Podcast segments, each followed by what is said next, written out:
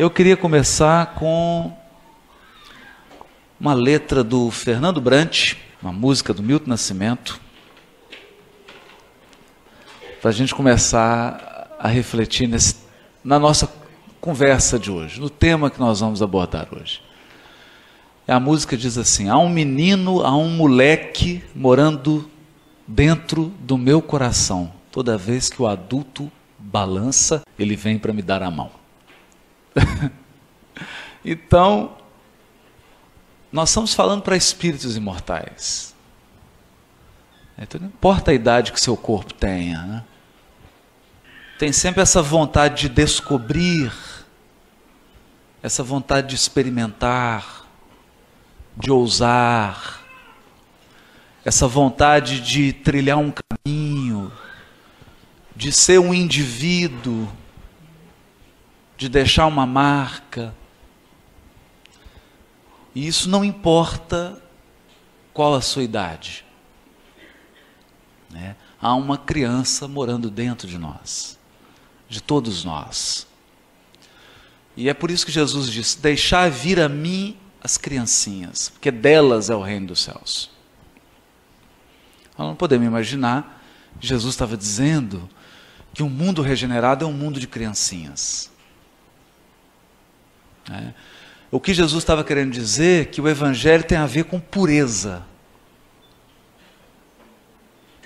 É. O Evangelho tem a ver com a sinceridade dela, que está ali, brincando, que não está ainda armada, que não está ainda com as máscaras que a gente vai colocando à medida que vamos fazendo aniversários. Né? Ele está querendo dizer que os nossos verdadeiros interesses são interesses puros, ainda não contaminados pelas artimanhas dos homens.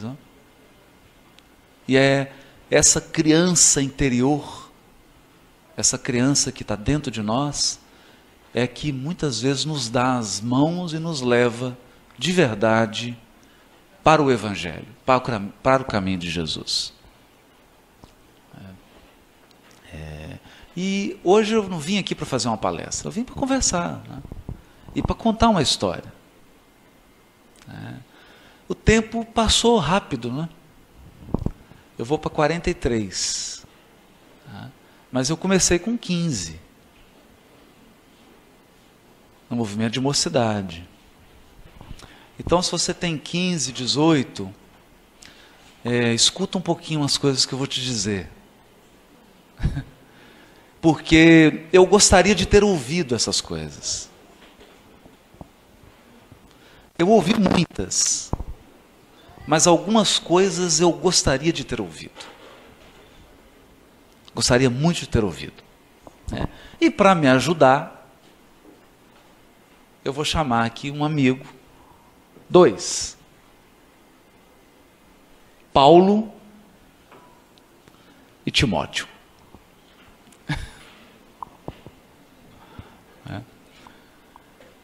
Eu não sou pastor.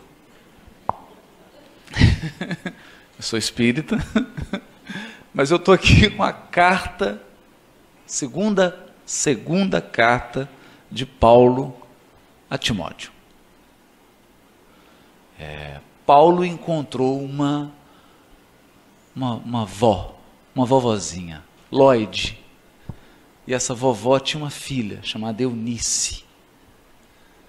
E Eunice tinha um filho de 13 anos chamado Timóteo. E esse Timóteo, com 13 anos de idade, passou um pouquinho de tempo e ele se transformou, poucos de nós sabem disso, num dos grandes colaboradores do vaso escolhido de Jesus. Um jovem. É? E aqui tem uma coisa muito gostosa nisso aqui. Porque o Paulo está escrevendo para Timóteo, ele está preso em Roma. E ele está no final da vida dele dessa, da encarnação dele. Então ele escreve para Timóteo e começa a falar coisas assim, e que é um roteiro. E como eu não sou muito bobo, só um pouquinho, eu vou seguir o roteiro dele. E em cima desse roteiro, a gente vai conversar e vamos comentar algumas coisas. Então ele diz assim: A Timóteo, meu amado filho. Que coisa fantástica. Quer dizer, Paulo teve uma afeição tão grande por Timóteo, por esse colaborador, que ele que não pôde casar, que fez um voto de fidelidade à sua noiva, rapou a cabeça no, no Porto de Sancreia, adota um filho. Esse filho é Timóteo. Então o que ele vai falar aqui não é, não é uma palestra. Isso aqui não é uma pregação. Isso aqui é uma conversa de pai para filho. Uma conversa afetuosa. E numa circunstância difícil, né? Dolorosa. E aí ele diz assim: Dou graças a Deus. Ele está preso e está agradecendo. É, eu vou tentar explicar algumas palavras, porque isso aqui tem dois mil anos. Né? E não foi escrito em portuguesa. O Rio de Janeiro nem existia. Não. Então a gente fica assim. Ele usa umas expressões, uma linguagem que não é a nossa. Aí a gente tem que explicar algumas coisas. assim. Dou graças a Deus. Eu agradeço a Deus. Dou graça e agradeço. É, eu agradeço a Deus. O sujeito está preso escrevendo uma carta. Eu agradeço a Deus. É, então, isso é a, a criança interior de Paulo escrevendo para o filho Timóteo. É. E é esse espírito de coragem, de permanecer de pé, não importa a dificuldade. Não importa, eu agradeço a Deus a quem desde os meus antepassados sirvo com uma consciência pura. Desde os meus antepassados? Mas que conversa é essa? Ele poderia dizer assim: ó, eu agradeço a Deus a quem eu sirvo de consciência pura. Porque a gente sabe que ele era um doutor da lei, dedicou a vida inteira para a questão religiosa. Não é? Mas por que ele falou desde os meus antepassados? Por quê? Então eu vou contar um segredo para vocês. Né? Que eu descobri. Porque eu tenho, agora, agora, né? Eu tenho uma filha de 20 e um de 7. E agora em junho ela faz 21, ele faz 8. Então o que, que eu descobri? Que se eu for metade do gênio que meu filho de sete anos acha que eu sou. E metade do idiota que a minha filha acha que eu sou. Eu seria um cara acima da média.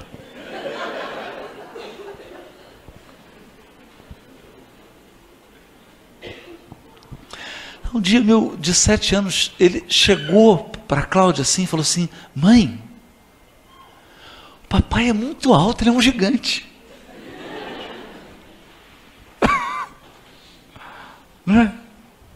Incrível, né? Por outro lado, às vezes a filha. Minha filha, gente, estou brincando, ela vai assistir isso, depois vai ficar brava comigo, né? Forma em jornalismo, agora é uma filha maravilhosa. Maravilhosa. Né? Mas o que, que acontece? A encarnação é feita de fases. Assim como você tem primavera, verão, outono, inverno. Então, quando a gente está na mocidade, tudo que você trouxe está querendo explodir e desabrochar. E é bom que seja assim. Né? E eu vim aqui para pôr fogo mesmo. Tomara que você exploda e desabroche e seja um indivíduo e não caia no marasmo De, ah, o que, que você gosta? Ah, eu gosto de qualquer coisa. O que, que você quer fazer? Qualquer coisa. O que, que você acha de qualquer coisa? Você quer viver ou morrer? Não sei. Não é? Então tomara que o seu potencial desabroche mesmo, e você queira coisas, e você deseje, e você se expresse, e você seja alguém, você escolha seu caminho, e saia do morno. É? Porque é o Paulo está tentando dizer isso para Timóteo. É. Mas tem um segredo aqui. E esse é o primeiro segredo da tarde. Tem uma lei divina. Tem uma lei divina. E você vai ocupar todas as posições. Sabe por quê? Porque a vida é uma ciranda. É uma ciranda. Então, como é que ela chama, mamãe? Como é que ela chama? Estela. E você? Marjorie. Nossa. então, Estela e Marjorie. A Estela está ali. Ela, tá, ela não sabe, a Estelinha não sabe ainda. Depois ela vai assistir a gravação mais tarde, né? A Estelinha não sabe que ela está numa ciranda. Hoje ela está naquela posição. Não vai demorar muito, passa muito rápido. Ela vai estar na posição da margem. Sabe por quê? Não tem tanto tempo assim, né, Margem? Você estava aí no lugar dela, né? É uma ciranda.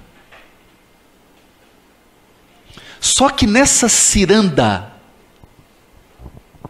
quem escolhe a ordem?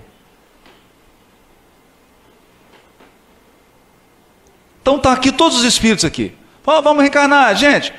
Quem vai primeiro? Quem vai primeiro? Segundo, terceiro, quem escolhe a ordem? Deus. Deus escolhe a ordem. Então, quem veio antes, veio antes.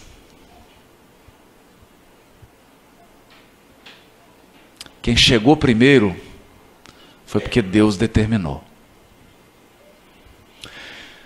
Então, primeira coisa que eu quero te dizer: para ser você, você não tem que brigar com ninguém.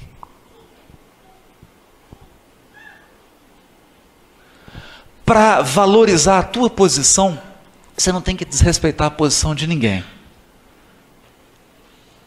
Pelo contrário, aproveita quem te antecedeu. Porque a vida é um curso. E você só tem que levar adiante. Só tem que levar adiante.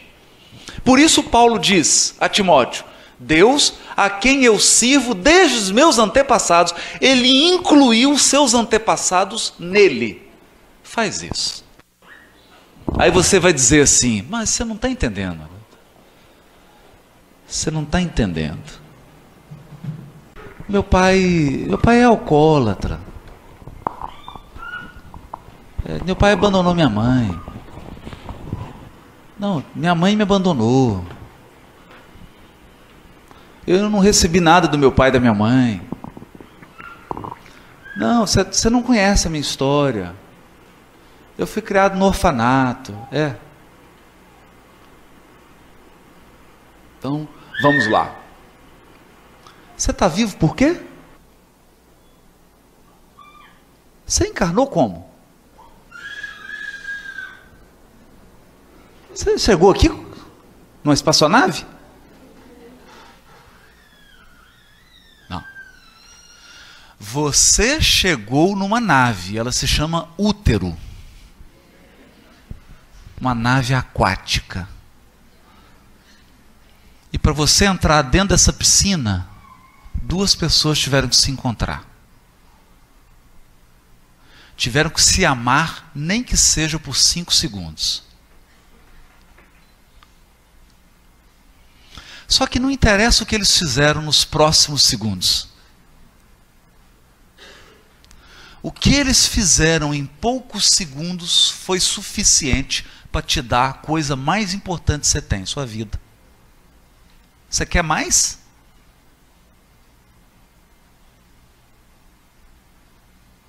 Você quer mais ainda? então, deixa eu te contar uma história. Em 1970, saiu uma moça de 20 anos de idade do interior, interior de Minas, lugar que as pessoas passam fome. Né? Norte de Minas. É um deserto assim, né? É, Jequitinhonha, né? E foi para Belo Horizonte trabalhar como empregada doméstica. E numa família de um senhor que era bancário. Na época que ser funcionário de banco era bacana, assim, né? Tipo classe média, legal. Tipo um funcionário público hoje, né? Assim, bem. É, e essa família, o casal tinha três filhos, né? O mais novo, de 18 anos, se atraiu pela moça, né? E ela ficou grávida.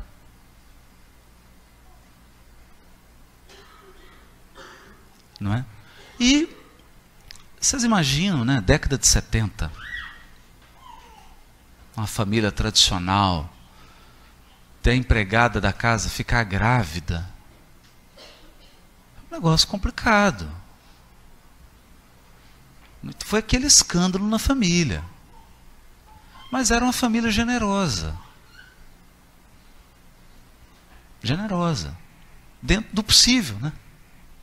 Nós temos que entender o tempo, né? Então eles pegaram esse rapaz e sumiram com ele. E a moça ficou na casa, trabalhando, mas a situação ficou muito difícil ela teve que voltar para a terra natal dela. É. E imagina uma moça de 20 anos, cheia de sonhos, né? Porque ela, ela era analfabeta. Então ela queria aprender a escrever, aprender a ler. O sonho dela era fazer psicologia. Ela saiu daquela pobreza do norte de Minas para ir para a capital sonhando, sonhando, poxa, encontrar um cara legal, se casar, estudar, poder trabalhar. Né? E aí se envolve, e acontece a gravidez. Estão entendendo que coisa complexa? É porque, gente, ninguém quer errar. As pessoas querem ser felizes. E, e, e às vezes elas são desajeitadas. E acabam criando infelicidade para elas e para os outros, né? Então essa moça volta. O, o, o, pai sumiu, né? Sumiram com ele, né? Ela volta e aí as irmãs, aí vai para casa de um, vai, vai cuidando daquela situação e começa a passar fome, muita fome, e acaba tendo que voltar. Quer dizer, lá, lá ela tem o filho, não é? nasce o filho, Haroldo Dutra Dias. E aí? Então você vai me dizer que é difícil? Você vai me dizer que é difícil? Não. Nós temos que honrar pai e mãe. Primeira coisa.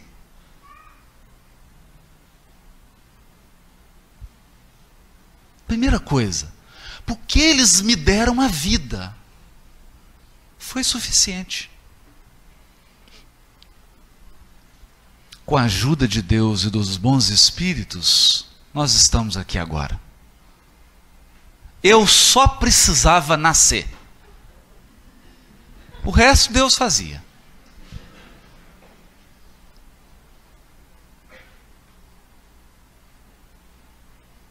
Então, é por isso que Paulo fala firme os antepassados.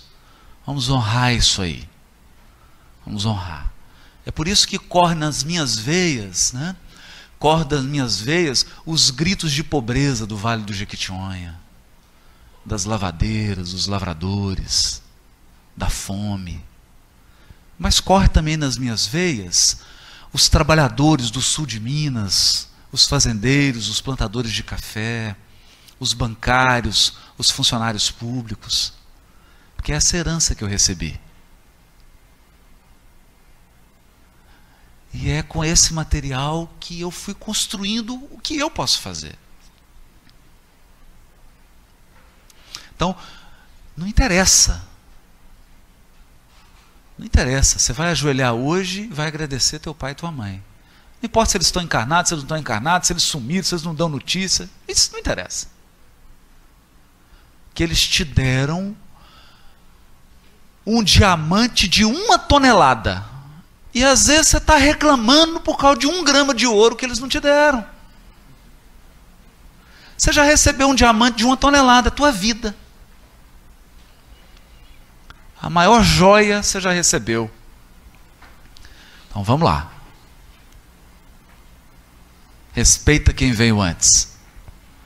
Tudo que você aprendeu, quando você aprendeu, já era feito. Sim? Ou alguém aqui aprendeu algo que nunca ninguém fez? Não existe. Tudo que você aprendeu já era feito.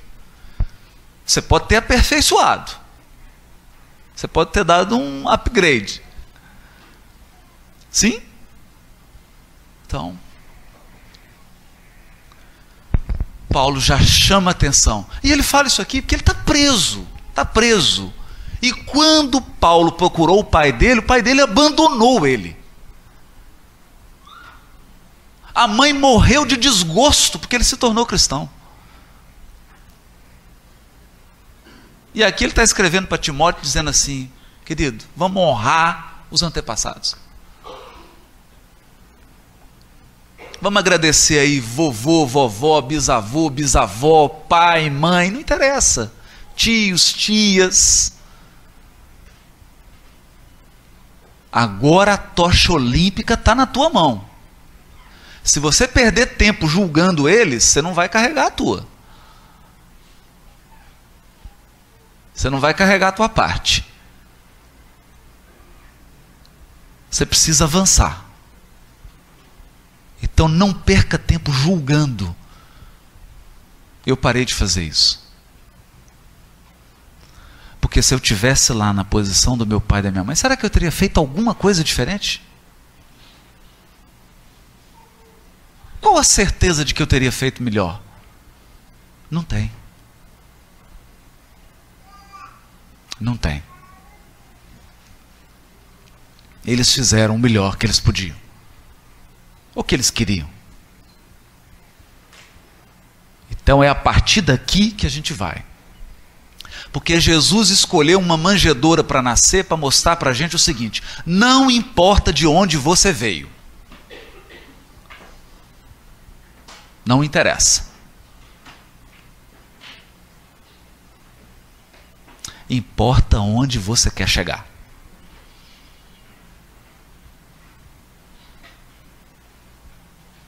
Então, aproveita aí Vamos honrar o passado, reverenciar o passado, reverenciar os antepassados, pegar a nossa tocha e vamos seguir em frente. Vamos embora.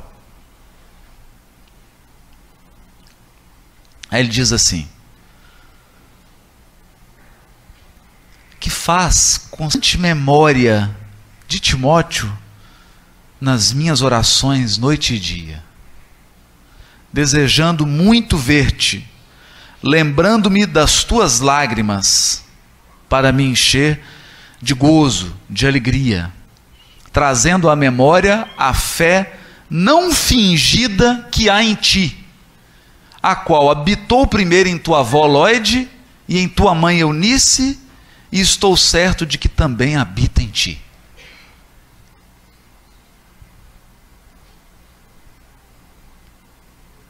História é essa? Olha, ninguém encarna e faz algo de interessante nesse planeta se uma luz espiritual não o envolver.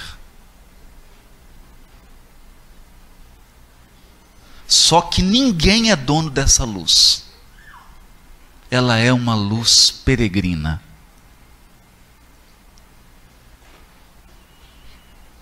Peregrina. Então, uma hora ela pousa sobre alguém.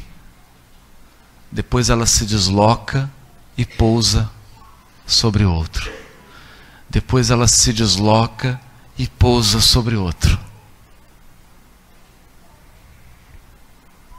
Para mostrar para a gente que a vida é uma sequência. Então aproveita a luz que te envolveu. Aproveita a bênção que te envolveu. É. A luz que um dia pousou no pessoal da Bossa Nova, agora está pousando em outros. Não é? A luz que um dia acompanhou grandes expositores espíritas está caminhando agora para outros. Que luz que está caminhando em tua direção? Você não sabe. Você não sabe. Então, prepara-te. Prepara. Porque você não sabe o que que a tua vida vai te revelar. E nem os caminhos que ela vai abrir para você.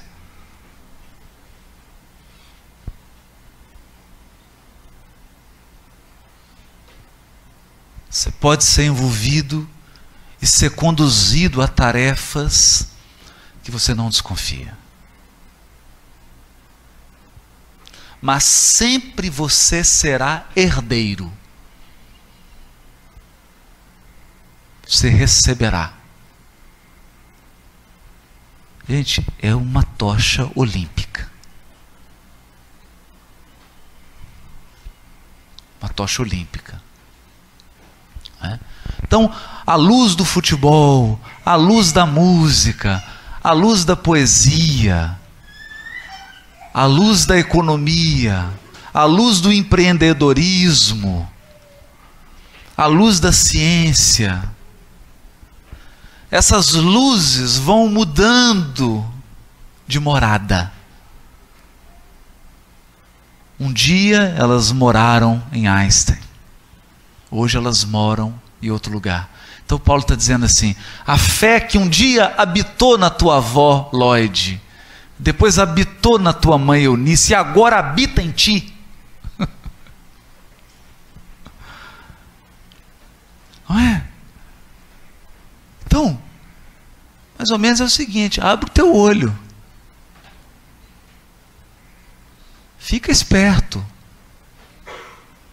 Enxerga. e te prepara.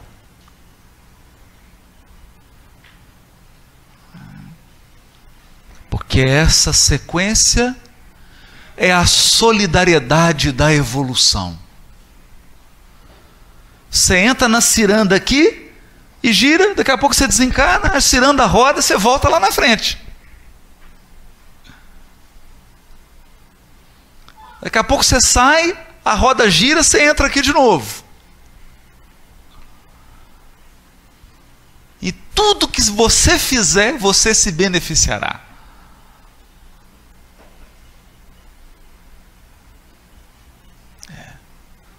Bonito, né? Vamos lá, mais um pouquinho. Aí ele diz assim: Por esse motivo eu te lembro, Timóteo, despertes o dom de Deus que existe em ti pela imposição das minhas mãos.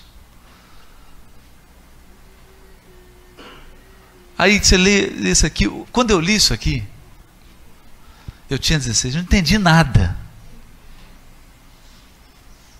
Entendi nada. Porque sabe que, na minha ingenuidade, sabe o que, que eu pensei? Eu pensei o seguinte: que o Paulo chegou lá, deu um passe no Timóteo. Desperta! Né? Acorda! Aí deu um passe, oh, despertou o dom do Timóteo.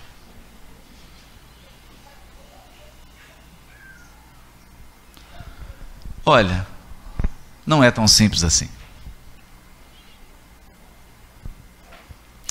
É muito mais intricado do que isso. Na verdade, é o seguinte. Na verdade, é o seguinte. Você traz dons espirituais que são somatório. Agora eu estou falando linguagem da matemática. Somatório é a reunião daquilo que você conquistou com aquilo que Deus te emprestou.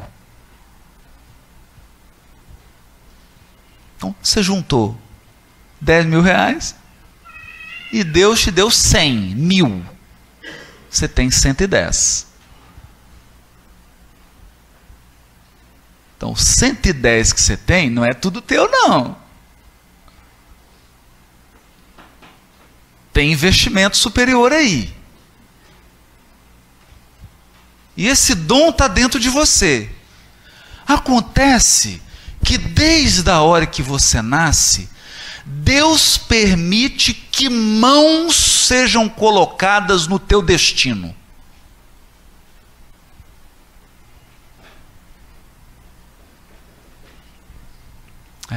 Meu propósito aqui hoje é colocar a minha mão na tua vida.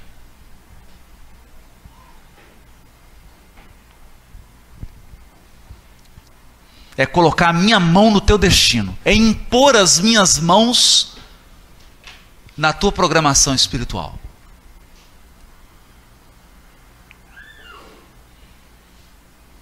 Porque com 15 anos, Deus permitiu que um vizinho, um vizinho, impusesse uma mão poderosa sobre a minha vida, que mudou o curso da minha encarnação. Ah, mas como é que ele fez? Te deu um passe? Não. Sabe o que ele fez? Me entregou um livro. Esse livro se chamava Nosso Lar. Ele impôs as mãos sobre o meu destino. Quando ele fez isso, ele despertou um dom em mim. Nasceu um dom. Nasceu ali.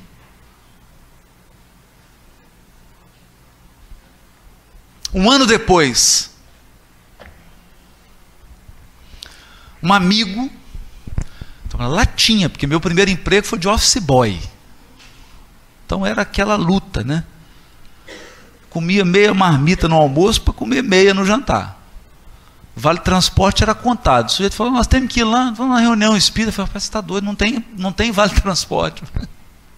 Não, eu tenho dois aqui. Então, o sujeito me emprestou dois vale transporte. Ele nem sabe o que é isso, né? Vale transporte é um papelzinho assim, ó. Estou falando que vai tão velho pra caramba, né? Olha, vale transporte era um papelzinho assim, você entrava no ônibus assim, entregava aquele bilhetinho, pequenininho, quadradinho, que ele vinha todo quadriculado assim, você destacava. Hoje é o um cartãozinho, né? Você passa, negócio magnético, tá até no celular, né? Só passar na roleta já apita, né? Mas antes não. Aí você destacava assim. Então ele tinha dois sobrando, aí você destacou, igual figurinha, pequenininho assim destacou dois. Eu guardei um no bolso, outro no outro para não perder, né? Senão não voltava. Aí peguei um ônibus e desloquei, atravessei Belo Horizonte e cheguei num grupo chamado Grupo Espírita Emmanuel.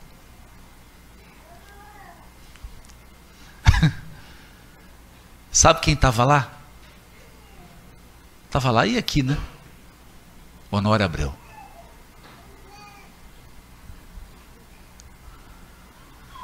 Aí esse homem pegou um giz de cera,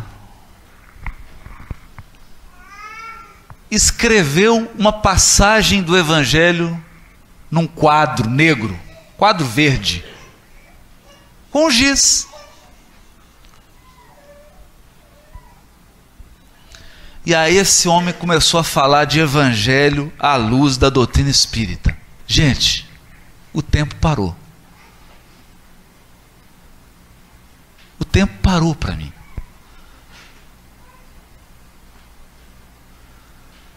Eu fiquei assim. Parou, eu fiquei. Falei, não, não é possível. Não é possível. Que, de onde que esse homem está tirando essas coisas? Né? Fiquei transtornado. Era uma imposição de mãos.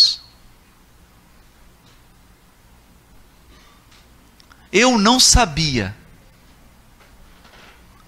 muitos anos depois, eu estaria aí fazendo a mesma coisa, né? Falando do Evangelho. Como ele, né? Quer dizer, como ele não, né? tentando seguir os passos dele, né?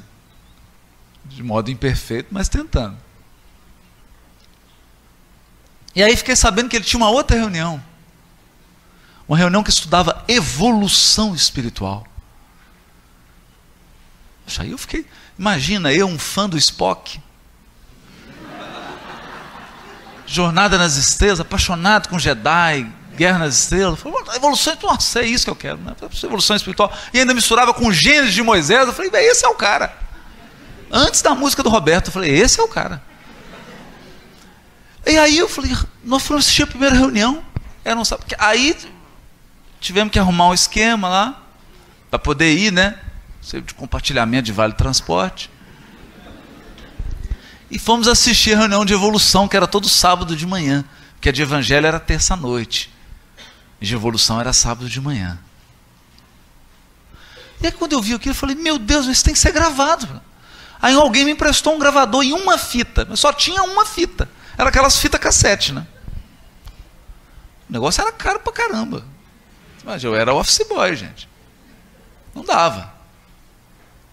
Era uma fitinha. Aí eu. Ideia. Grava. Durante a semana. Transcrevo depois grava por cima. Eu gravava a reunião, transcrevia e depois voltava e gravava por cima.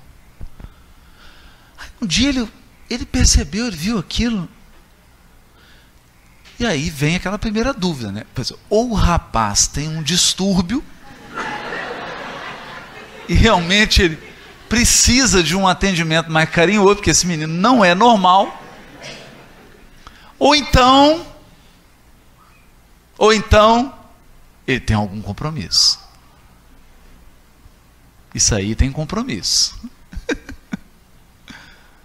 é a alma que veio para resgatar. É. Foi metade de cada coisa. não é?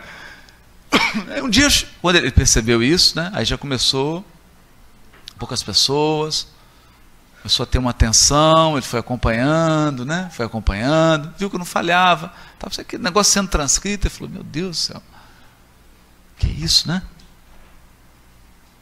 E um dia eu virei para ele e falei assim, ô só me ensina a estudar Evangelho. Ele falou assim, tal dia você vem aqui três horas da tarde. Né? Aí eu já pensei, mais dois vale transporte. Consegui. Três horas da tarde eu estava lá, ele abriu a porta. Tinha ninguém no centro. Ninguém. Abriu aqueles livros, colocou em cima da mesa. Nós ficamos até seis horas, ele me ensinando a estudar o Evangelho à luz da doutrina espírita imposição de mãos. Despertou o dom, porque ele pôs as mãos dele no meu destino.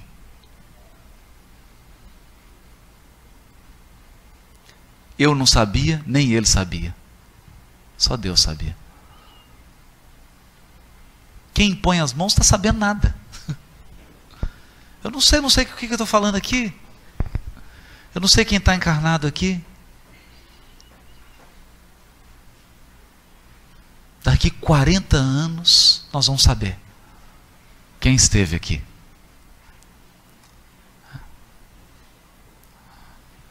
Então você vê como que a vida é misteriosamente saborosa. Porque ele é uma surpresa atrás da outra. Um desdobramento. A vida se desdobra, se revela. É bom que seja assim. E aí ele continua. Desperta o dom. Aí você fica com medo, né? A gente fica com medo. Dá medo. Aí ele fala: porque Deus não nos deu o espírito de temor. A gente não nasceu para ter medo, mas nos deu o espírito de fortaleza e de amor e de moderação. Então não é fortaleza no sentido de brutalidade, de ignorância, de violência. É fortaleza no sentido de resistência, de persistência. Você não vai atingir nada se você não for persistente. Se você não for forte, qualquer ventinho, qualquer brisa marítima destrói tudo que você construiu.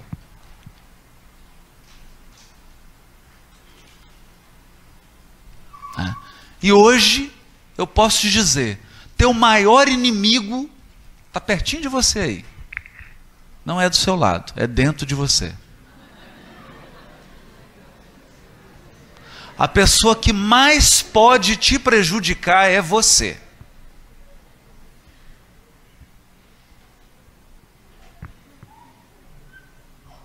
Você. Você pode estragar toda a tua encarnação. Eu vou dizer uma coisa. Demora cinco minutos para você estragar a sua vida. Se demorar isso tudo.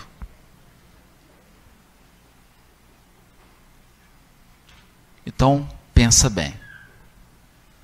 Pensa antes de fazer. Pensa antes de tomar uma decisão. Pensa antes de dizer não. E pensa antes de dizer sim. pensa antes.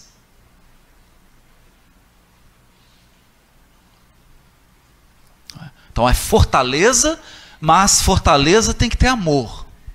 E vou dizer: se você tiver amor pela vida e pelas pessoas, você já está com 70% da mão na taça.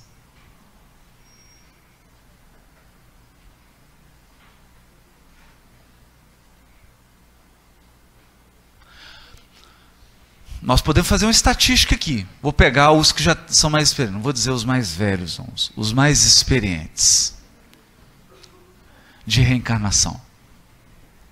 A maior parte dos erros que você comete na vida é porque você não observou a lei de amor. Você foi com muita sede ao pote, pensou só em você.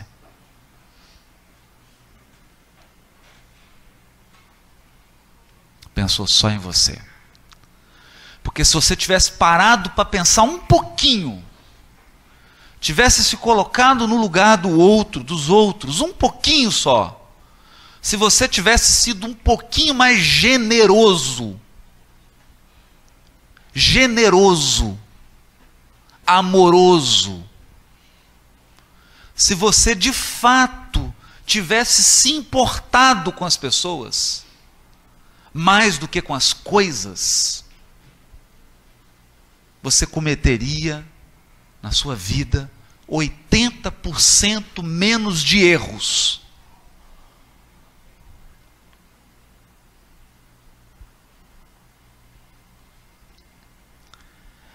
Parece simples, né? É muito complicado. Por isso que ele coloca a palavrinha moderação. Sabe por quê? O espírito humano é guloso.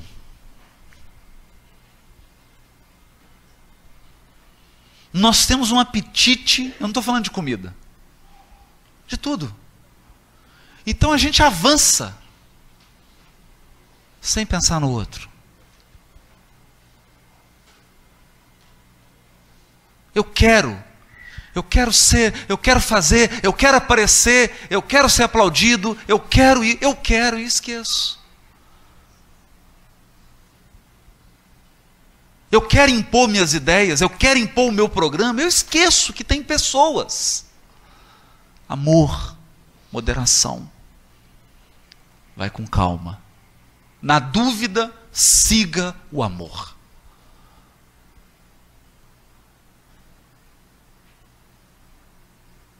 Na dúvida, siga o amor. Emmanuel diz assim no livro Renúncia: Quem errou por amor já está no caminho do acerto.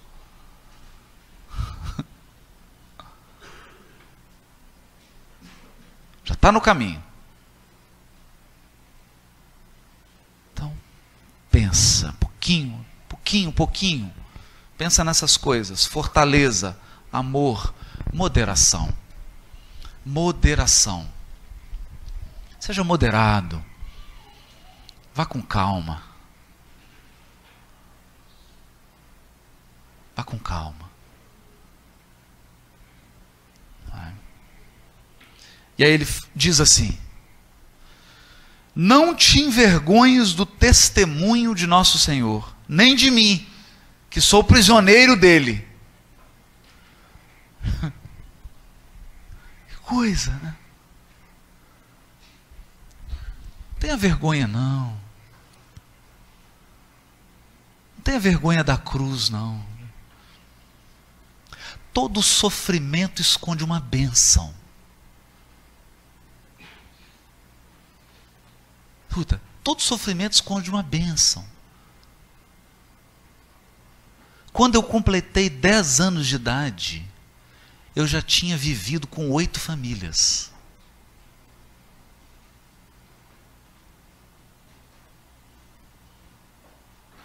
Oito famílias. E aí eu fui morar com a minha mãe. Aí você olha assim, oh, coitadinho dele, coitadinho. Coitadinho por quê?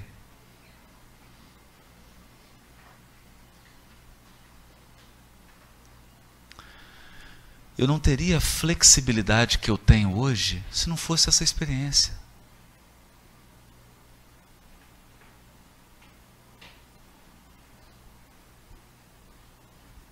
A dificuldade, a luta, ela só vai fazer uma coisa com você só uma. Vai te transformar num diamante. Porque no mundo superior não tem espírito de cristal. Ai, não pode tocar nele que ele quebra. Não tem isso.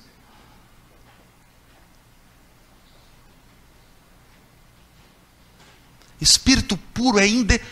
Espírito puro é pior do que o Wolverine que o esqueleto é de adamantium. Isso não quebra. Aqui tem um poder de regeneração 100 vezes superior ao do Wolverine.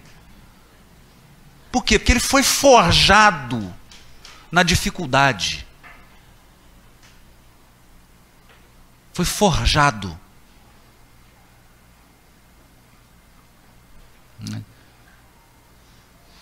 Eu sempre estudei escola pública e sempre fazia o concurso, passava. Estudava lá e passava. Quando eu fiz Cefete, aí passaram o negócio da aula o dia inteiro. Poxa, minha mãe, não, minha mãe não tinha dinheiro, poxa. Então eu almoçava, ficava sem comer até onze e meia da noite. Porque não tinha. Não tinha. E hoje estou aqui tendo que parar um pouquinho, porque a coisa já está. Você não vai morrer. Mas você vai persistir. Então não te envergonhe da cruz. Não te envergonhe do sofrimento. Não te envergonhe da prisão. Talvez você não possa fazer coisas hoje Porque Deus quer que você faça outras. Então você vai lá, vai fazer. Abre o coração. Deixa a dor fazer o que ela tem que fazer em você. Deixa ela agir. Não resista. Você não vai quebrar. Você não é de cristal. Você vai sobreviver. Até porque ninguém morre. Deixa a dor agir. Não te vergonha, é o que ele fala para Timóteo. Antes, participa das aflições do Evangelho segundo o poder de Deus. Participa. Tem lá que estudar o dia inteiro, tem que virar à noite estudar? Faz. Tem que sacrificar? Sacrifica. Para eu passar no meu concurso, eu fiquei três anos, não tinha final de semana, não tinha nada. E eu trabalhava oito horas por dia. E depois tinha que estudar, sabe Deus até que horas. Participa das aflições. Fala sim para todas as dificuldades da sua vida. Vem, obrigado, faz em mim o trabalho. Agradece. Agradece. Porque aí o que é potencial em você vai virar fruto. Aí você vai ser quem você precisa ser. Sem nenhum trocadilho. Né? Vamos ser. Deixa. Aceita a vida. Talvez perguntaram para o Chico: Chico, como você vê o mundo? Como ele é. E as pessoas? Como elas são. E você, Chico? Eu continuo mesmo. Porque não dá, você quer mudar o curso do mundo? Não vai mudar. Não vai, não está na nossa atribuição. Quem dirige o mundo é Deus. As pessoas são, cada uma são um universo.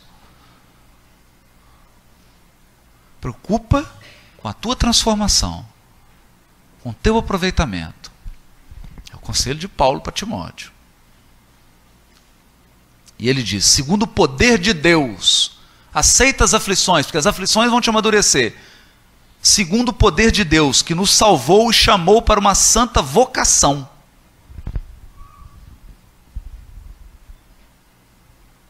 Cada ser humano nasceu com uma vocação,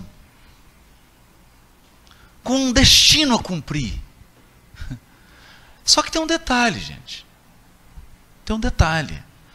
Deus não mede as pessoas pelo critério dos homens.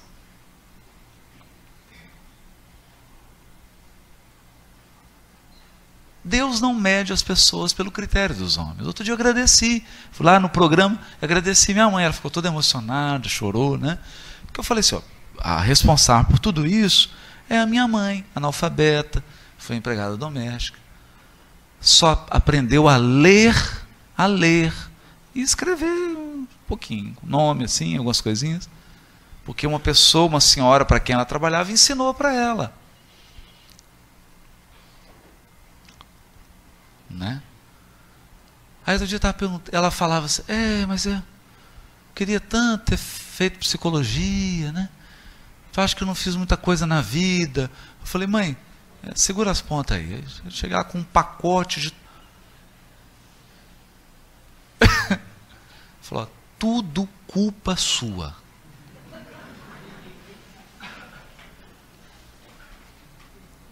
Tudo culpa sua.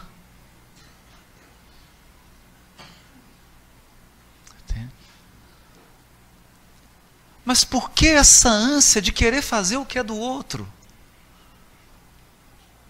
Por que essa ânsia? Você não vai ser feliz fazendo o que é do outro. Por mais glamuroso que pareça.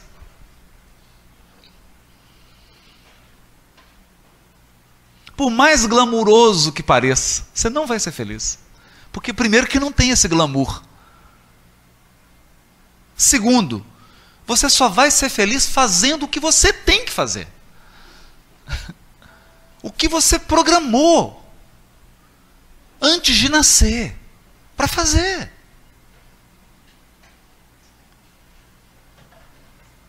Não é? Então é bom que está aqui Marcelo, Regina, toda a equipe, equipe de filmagem, de testemunha. As pessoas olham, nossa, mas olha, você está parecendo um artista da Globo.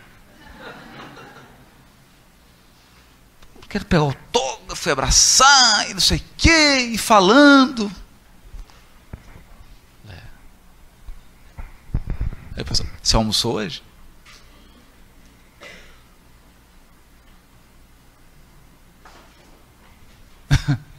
Você dormiu hoje? Não? A turma está no roteiro aí, dormindo é quatro horas por noite. Quatro horas por noite. almoçando quando dá.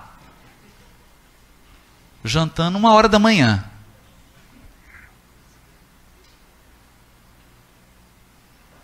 Então não é isso. Mas não tem ninguém feliz aqui, hein? Tá todo mundo alegre. Tá com fome? Tô. Tá feliz? Tô. Quer deixar de fazer aqui para comer? Não. Por quê? Porque você está fazendo o que você nasceu para fazer. Não é que o outro tem que fazer. Reza para o outro. Pede a Deus para o outro. Como Paulo está fazendo aqui dizendo que está rezando para Timóteo, que está pedindo a Deus para ele. E procura compreender o que você tem que fazer. E faz. Faça a tua parte.